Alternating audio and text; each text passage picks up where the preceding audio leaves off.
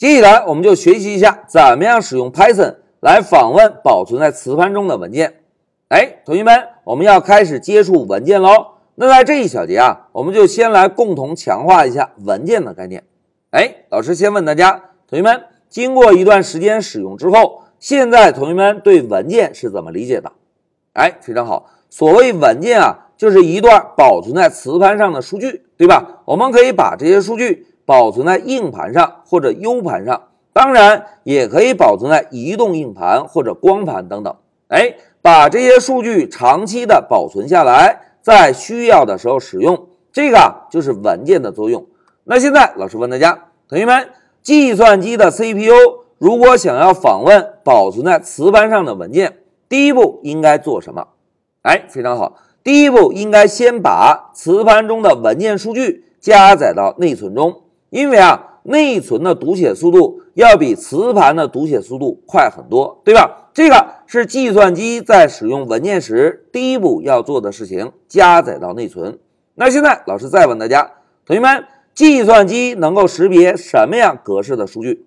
哎，非常好，计算机中只能够识别零幺零幺这种二进制方式的数据，对吧？所以啊，我们保存在磁盘上的每一个文件。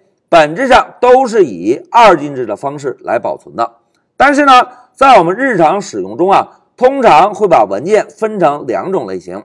大家看，第一种类型叫做文本文件，第二种类型叫做二进制文件。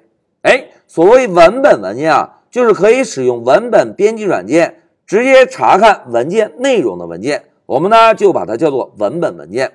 譬如我们使用 Python 开发的所有源程序。是不是都可以直接查看内容，对吧？我们呢就把这种文件啊叫做文本文件。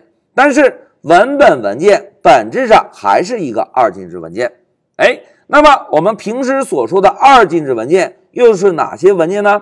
哎，同学们看，譬如我们会把图片文件、音频文件、视频文件这些文件啊统称为二进制文件。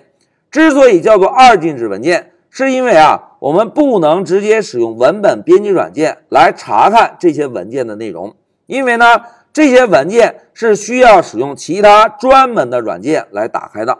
譬如，我们想要查看一个图片，应该使用一个图片查看器，对吧？如果我们想要听一首歌，应该使用一个音乐播放软件。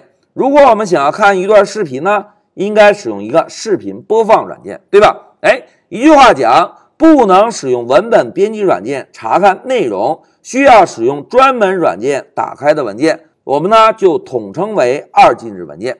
哎，这个就是文本文件和二进制文件这两种类型。